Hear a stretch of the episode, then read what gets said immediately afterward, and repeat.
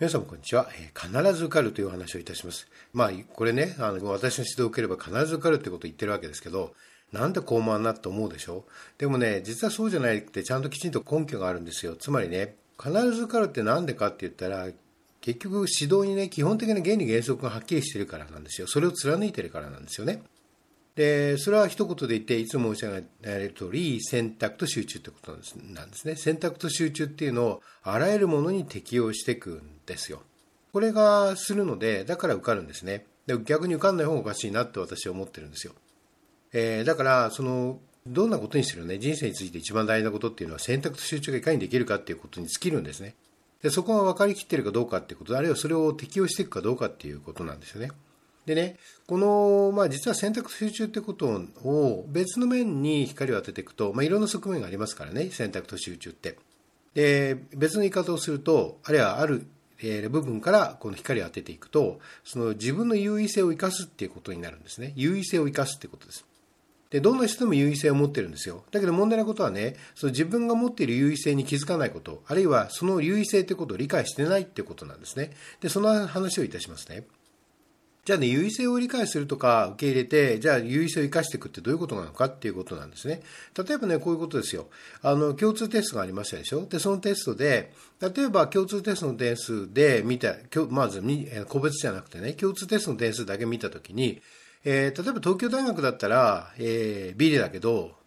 えー、全然人数に入って募集人員ね、完全に外れちゃってるけど、だけど他の大学ではトップってことだってあり得るわけですよ。まあ全部全国の、まあこれはまあ国立大学を限定で考えたらいいと思うんですけど、まあもう国立大学ですね、限定で、で、その人が一番のところってあるわけですよ。まさにこれが優位点ですね。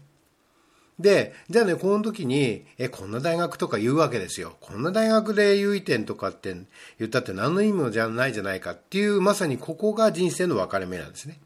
いいですか？ここが一番人生の分かれ目なんですよ。いいですか？そういう世間的な評価とか一切関係なく、少なくともその大学では一番なわけですよ。いいですか？そこが、あの、分かることが大事なんです。それはなんてすごいことなんだって思うことが大事なんですね。で、そこで優位点でしょ？だから、すごく個別試験でも、もし、あの、共通テストでね、もしそれが一番だっていうなら、えー、非常にあの、個別試験が戦いやすいでしょ？そういうことですね。で、それを活かしていくんです。じゃあ、その大学に進学しました。じゃあ、東大じゃないから意味ないかって思っちゃうのがやっぱりダメな人で、ああ、じゃあその大学のいいところっていうのがあるわけで、あるいは、あの、優れた優位点ってなるわけで、そこを見出して、そこを最大限利用するようにしていくわけですよ。言ってみればね、人生っていうのは、理想を求めることではなくて、いいですか？理想を求めることではなくて、自分の持っている優位点に注目して、その優位点を最大化していくっていうのが人生なんですよ。いいですか？優位点の最大化ですよ。常に優位点があるので、それを最大化していくっていうことなんです。その発想が大事なんですね。で、ね、ちょっとその関連する話をいたしますね。例えば国立大学の進学で、まあ医学部ね、行きたいっていう方あるでしょ。で、まあうちも何もお預かりするんだけど、えー、時に、まあ、国立大学の医学部って難しいでしょ？だから、最初、例えば東京大学を目指していても、えー、実際やってみたら、えー、まあ、外れてるという話があるわけですね。で、えー、ちょっととてもじゃないけど、共通テストの点数だけで優位点外れちゃうよというところですね。で、だけど、別のいろいろリサーチしていくと、別の大学ね、国立大学の地方の大学だったら、えー、かなり優位点がある点点数だよっていうことになりますよね。例えば100人募集するところが、えー、例えば30番とかね、えー、だったりするわけですよ。あるいはまあ20番とかね、いうことはあり得るわけですよ。あるいはトップだってことだってあり得るわけですね。で、それすごく優位点でしょ？だけどね、まあこういうことを言い出す人があるわけですよ。で、そういうことだって大体まあ次第は受かる、わかる。まあ東京の人だったら、あるいは大都市圏だったら、えー、そこの大都市圏にあるその次第は受かるわけですよ。私立大学のね。そうするとね、じゃあ私立大学とじゃあ、まあそういう非常に失礼な言い方をする人がいるんだけど、そんな地方のね、えー、国立大学で医学部行ったってしょうがないみたいなね。で、しょうがないってどういうことかって言ったら、その値段を比べたら、まあ結局はその地方で下宿させて、あるいはまあ、まあ、マンションなり何なりを手当てして、で、そこで住まわせるのと、あんま結局は6年間だと変わんなくなるっていう議論をする人がいる出てくるんですよ。いや、これってとんでもない実は危険な発想で、えー、いいですか、国立大学だったら、まあもちろん大学で多少違いますが、要は、えー、6年間で350万でしょ？で ?350 万円なんですよ、授業料って大体が。で、えー、私立大学だと安くても2000万でしょ？で、高いところだと4000万ぐらいになるわけですよ。で、もうだから払わなきゃいけない。授業料っていうのは、あるいはそれに関連するものっていうのは、払わなきゃいけないものでしょ？払わなきゃいけないものが350万と、それが例えば2000万を超えるっていうのだとは、もう全く比べようがないですよね。それこそ生活だったら、それこそ寮に入るとかね、いろいろ、えー、浮かすことはいっぱいできるし、えー、また、あの、忙しいとは思うけど、えー、可能性としてはですよ、あの、その地方の、えー、国立大学の医学部の学生だったら、家庭教師だってかなり高額のバイトなであり得るわけですよ。えー、ご飯付きとかね、いうところでね、あのー、そういう家庭でご飯付きで、かなりのこう高い時給でってこともあり得るわけですよ。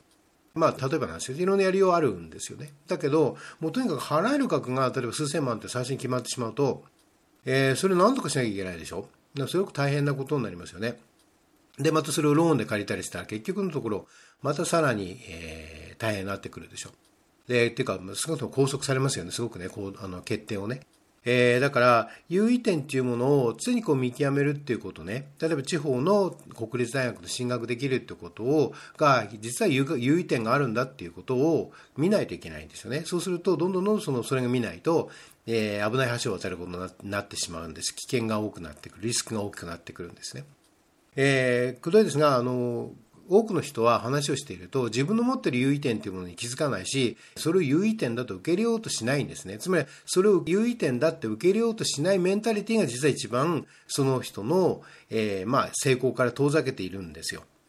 ここね。まさにそこを私は言いたいんですね。だから、選択と集中ということを言葉で変えれば、実は優位点に目を向けることだし、優位点を最大限に生かすことなんですね。だから何度も言いません？で、あ、そうそう、それでね、その、要は自分の中に優位点があるんでしょうかねっていう人は、もうしょうがないから私のところに来てください。私が教えますか